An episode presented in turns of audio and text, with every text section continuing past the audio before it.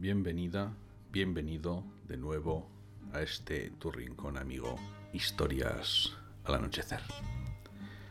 Hoy que confundimos placer y felicidad, traemos hasta nuestro rincón a Epicuro, ese hombre que vivió muchos años antes de Cristo, que nació en el 342 antes de Cristo y murió en el 270 a.C., a sus 71 años, de un cólico renal.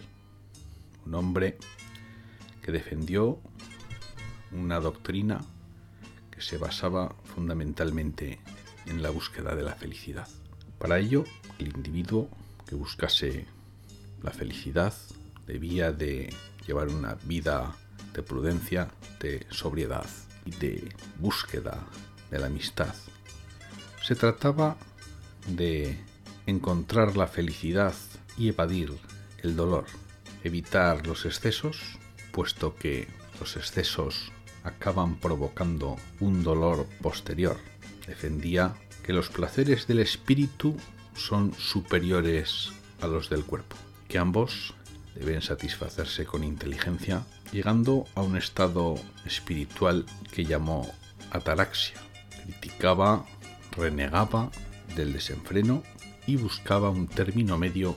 No había que rechazar los placeres carnales, pero que no fueran estos única y exclusivamente los que se buscasen. Su última carta es una pieza preciosa, una carta que escribe a Idomeneo y que empieza diciéndole que en el día más feliz y fugaz de mi vida te escribo acompañado de incontinencia y cólicos intestinales que en nada dejan de tomar las dimensiones que los caracterizan. Sin embargo, a todo esto le hace frente la natural alegría que me produce el recuerdo de nuestras elucubraciones.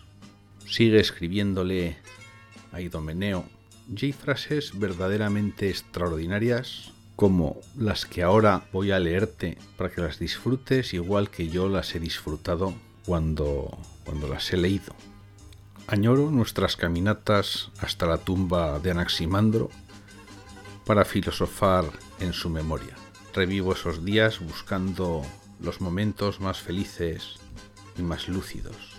Las imágenes que mi mente genera desencadenan afecciones muy diferentes a los sentimientos de entonces. En efecto, el pasado se ha convertido para mí en el nuevo reino de los sentidos. Busco en él los placeres y alegrías que el presente día ya no me puede ofrecer. El recuerdo idomeneo. Deseo morir bañado en el aroma de algún recuerdo maravilloso. Me parece tierno, me parece natural, me parece comprensible que Epicuro se refugiase en el pasado a la hora de su muerte para poder encontrar una cierta tranquilidad que un mundo feo, un mundo que le rodeaba, no podía ofrecerle. Encuentro un cierto paralelismo los días de hoy en el que quizá uno haya de volver a su pasado sobre todo cuando empieza a tenerse una cierta edad, para extraer del armario de su sacristía interior recuerdos que le abriguen el alma, puesto que a lo mejor el frío que hace en el momento actual es insoportable. Es la última carta de Epicuro que escribe a su amigo Idomeneo. Ese amigo, esa amiga, esa amistad que todos tenemos, con la que hemos vivido momentos recordables, incluso que a veces hemos transformado hasta mejorarlos, o que hemos tamizado para quitarle aquellas impurezas que podían tener, que los hemos dejado en puro polvo de oro para poder cubrirnos, para poder pintarnos con él, como si fuéramos el mito del dorado, poder transitar a veces por un mundo oscuro, frío y tal vez feo aquí hemos llegado hoy con historias al anochecer.